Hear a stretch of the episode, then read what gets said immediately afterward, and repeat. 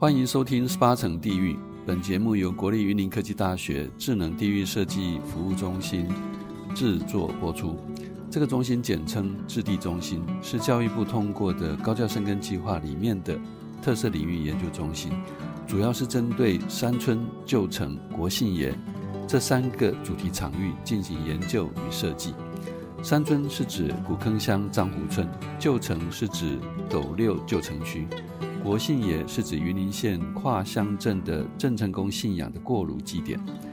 针对这三个场域，我们进行地方文化研究、地方振兴设计、智能科技导入等一系列的研究与行动，并且运用新媒体的力量传递我们的思考与行动。归根究底，我们是要问：山村旧城与祭典是怎样的文化？未来可以怎样再发展？大家好，欢迎回到十八层地狱，我是苏雨。今天很荣幸可以邀请到苏秀婷老师，老师为本校未来学院前瞻学士学位学程的助理教授，研究范围为原住民区域活化调查、服务设计、文化产业、社区总体营造等。欢迎老师。Hello，各位听众，大家好，很开心来到这边。谢谢老师来参与。那我在阅读老师的资料的时候，有发现啊，老师过去研究所还有博士班的研究场域都是在嘉义县的阿里山乡来吉部落。那老师，你还是学生的时候就跟着黄思慧老师进入来吉部落，持续调查到现在，有没有可以请老师分享一下这些年来来吉部落的转变呢？好，我觉得这个议题可能要回到十多年前，在民国九十八年之后，刚从硕士班。呃，进到云科大读书的时候，然后其实大家应该都知道，莫拉克台风是在二零零九年的时候，对，然后也就是我刚刚进硕士班的时候，就是莫拉克台风那一年，然后印象很深刻的时候，当时加入世辉老师的课程是社区总体营造课程跟文化产业专论，然后当时班上约有十几个同学修课，然后老师就把同学分组，然后进到。来吉部落去，那其实当时就是莫拉克风灾之后进到呃来吉部落的时候，其实场域是相当，我觉得对我而言是很震撼的，因为我们坐的那个小客车旁边就是可能就是悬崖土石流之类，我当时心里觉得天哪，如果没有开好车，就真的掉下去了。那当时可能就是自己可能也想太多，但是我的心里是觉得，因为我从小到大都在台中蛮。热闹的都市生活，我觉得来到这里，我第一时间我很难接受。我觉得哇，我怎么找了一个这么这么来到偏乡的地方的老师，然后我好像找错了的，对，对。但是后续几年之后，就是二零零九年开始，我就觉得发现，因为居民还蛮热忱，那当时他们不太有自信，就是比如说你告诉他说，你们这边有什么特色产业吗？他完全就是愣住，然后答不出来。可是这几年来，我发现他们可以很自豪的跟我们说，这边有木雕啊、山区的生态导览，还是特色美食的风味餐。我觉得这是他们成长很大，而且我觉得越来越有自信。对，我我觉得还蛮感动的。可是如果把这个阶段分成，就是来吉部落成长史，我可能会推几个四个阶段吧。可能就是二零零九年，就是莫拉克台风，当时呃蛮应该蛮多比较老的，就是前辈或者算。我爸妈那个年代的人都知道，就是有很多人会去玩溯溪跟登山。嗯嗯嗯。那时候是很知名的一个景点，尤其是铁达尼峭壁，这个是来吉部落很知名的一个景点。那它的特色最主要就是它的落差高度其实蛮高的，五六百公尺的峭壁，然后有七十公尺的垂降的那个算很高的峭壁，从上面看下去真的是。望不见底，然后尤其当时很知名的电影《铁达尼号》演完之后，那个形状的峭壁就真的跟铁达尼死的船的角度一模一样，然后所以很多人会前往上面，所以当时是来吉部落很知名的一个景点。然后我我是在二零一四年之后才过去，也就是风灾之后。假如说已经摧毁到，就是沿路摧毁到一定程度之后再去，所以我印象中我爬了四个多小时来回，然后我一直屁股着地的状态，因为都是沙石，对，还蛮惊险的一个算旅程的。然后推回来就是二零零九年之前是那个生态旅游很很富裕的，就是莱吉部落。可是莫拉克台风后就没有产任何产业了，简单说，他们的生态旅游都破坏，可是也没发展任何的木雕。然后简单说，居民不知道靠什么为生，所以很多年轻人离开这个部落，那留下来的就是其经过投票，甚至考量很久之后，甚至他们描述就是。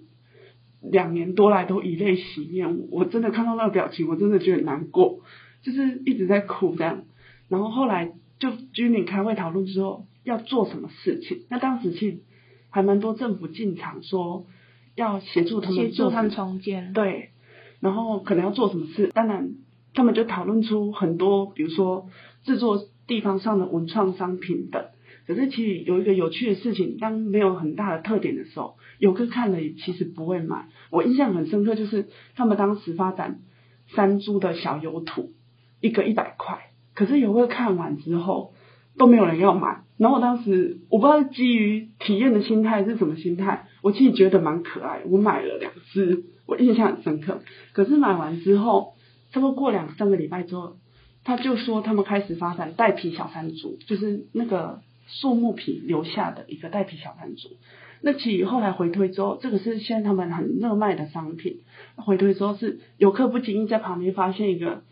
呃木雕被他们雕刻成山猪形状，游客觉得很喜欢，这样说这卖给我好不好？反而不是那个他们想发展中的有土的商品。那也因为这个契机之下，来吉部落开始发展一系列都是木雕跟带皮的山猪跟猫头鹰。所以我觉得有时候努力的过程并不是。就是看到你想要的结果，可能是不经意那个现象，可是你要一定要努力。我常常有时候在来吉部落族人身上，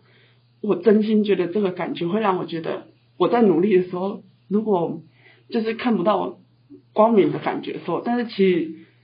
我会觉得这个事情蛮震撼我的，就是还是会看到光，只是不知道光还在哪里。这样，就都还是有希望可以，就只要你肯努力的话。一直不断的维持是事情的进度啊，或者说对于事情的热忱，然后就可以慢慢把整个状态重建起来。没错，因为真的从他们身上学到很多。然后再来就是二零一四年的时候，就是呃提及说开始发展文创之路嘛，然后就开始慢慢有一些小商品出现了，就是木雕商品啊，还是任何的呃。猫头鹰的创作或石头的创作，当然那时候还没有很多。那到二零一六年的时候，我觉得有个契机，当时电视为了做那个企划，然后访谈了，呃，现在很有名的汉娜厨房的，就是南非姑娘嫁进来台湾，开发一系列的面包跟美食之后，那因为这一支影片。呃，宣传得很好，而且故事其实也蛮浪漫的。就是南非姑娘不小心在山区迷路了，然后就认识了她先生，两个语言完全不同哦，一个会讲中文，然后一个中文跟周语，然后一个只会讲英文。可是他们两个为了沟通，彼此去学，一个学中文，一个是学英文，然后现在生了三三个小孩，四个小孩，然后算过得蛮快乐的日子，然后就开始发展他们面包的之路。那但。南非姑娘在这之前也发展很多面包，就是当时我印象还其实蛮深刻，在推给我们学生买跟就是游客买的时候，他一包起小小包，然后卖五十块，可是没有任何人要跟他买，大家都想跟他拍照。我当时印象很深刻是面包这样五十块真的很便宜，可是都没有人要买。回过头来，今天的汉娜大的面包是大家抢购到就是。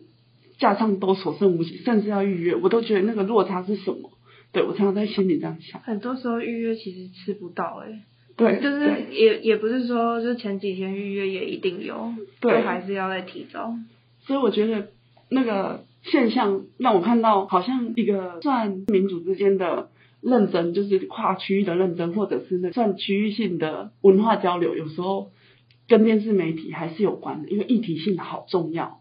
而且还有一个是我我是一直觉得努力的人，就是迟早一天会是会会被看见。没错，我觉得就有点像这样子的感觉。没错，因为在莱吉部落所有的族人身上，可能这例子实在太多了，包含蒲光中啊，甚至陈秀雄，他们不不论种爱玉还是什么，呃，竹编全部都是从没有的基础下去学习。从他们身上，我真的觉得看到很多的可能性。那老师，你在过去这段就是研究的过程中，有没有什么遇到比较特别的人物啊，或者是说事件，就可以跟听众们分享？我觉得最可能，因为常常到山区，大家都觉得，哎，你去阿里山哦，哇，那一定很多名产，你帮我带名产回来。那我就说没有，没有名产，我真的不是不不买给你。可是来吉部落只有土石流啊，当时就土石流，然后我我。我去什么都没办法拿我的钱出来，因为可以买东西，然后朋友就不相信。然后现在的我买了很多的商品，就是小木雕的吊饰啊，比如说五福临门啊、事事如意的小小珍珠吊饰啊，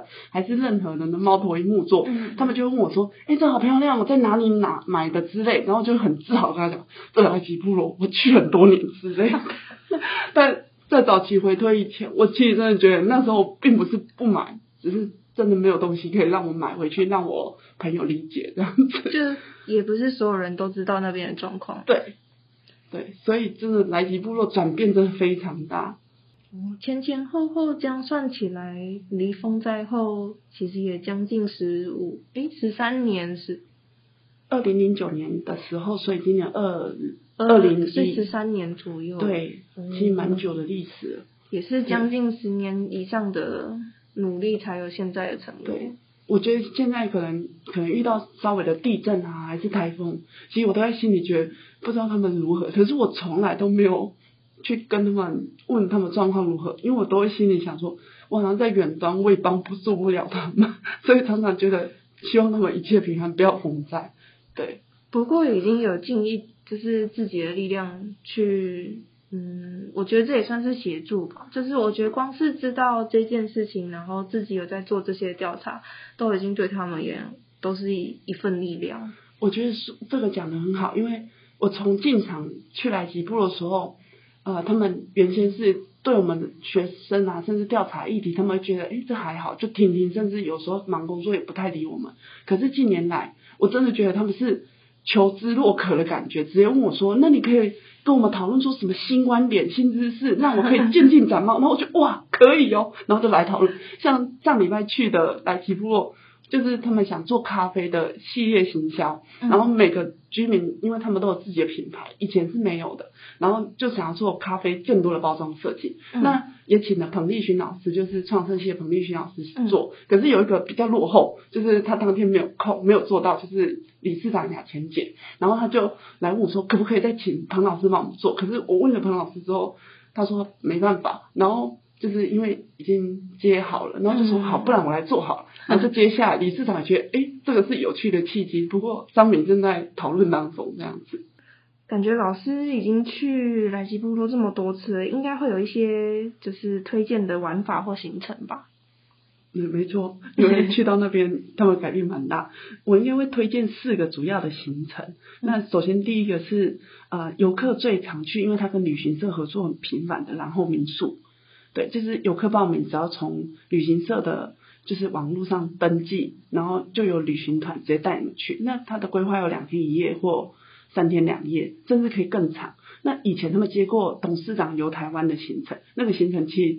我真的觉得。就跟我们一般的就是这种小资游客一样，但是他的行程容纳比较多的表演跟一些算是在地的讲解的生态导览这样子。那其董事长游台湾费用很贵，所以他们是可以支持这样的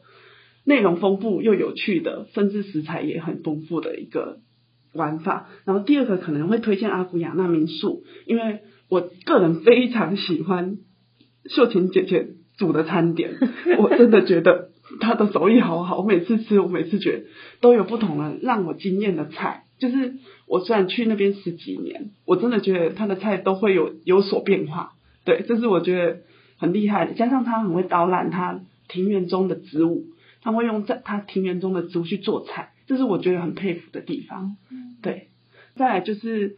有一个网络上网红很推荐的布阿古亚纳的星空帐篷，也就是透明的三角房子玻璃屋，然后是网红呃住过之后推荐的一个知名景点。那目前其其实很难预约到了，因为它是包套行程，那也是游客很喜欢的，因为他们就觉得住在那个星空帐篷，躺在夜光下看星空，然后感受自然，是一个很棒的。旅游这样子。那第四个会推荐就是社区发展协会的一些，比如说射箭游戏啊，还是带领他们进到社区去做导览，甚至有木雕的体验，然后做弓箭的一些猎人的体验这样子。对，然后也有包含他们的食物的算在地食物的推荐。对，这个是主要来集里面。他们在推的四大有成会比较重要，那当然还有其他，比如说个人的一些小店家啊，还是木雕，甚至竹编等，这个都是可以透过这几个管道或行程，呃，有主人去帮你们做推荐，这样子也可以让就是大家实际去踏踏访之后自己去挖掘。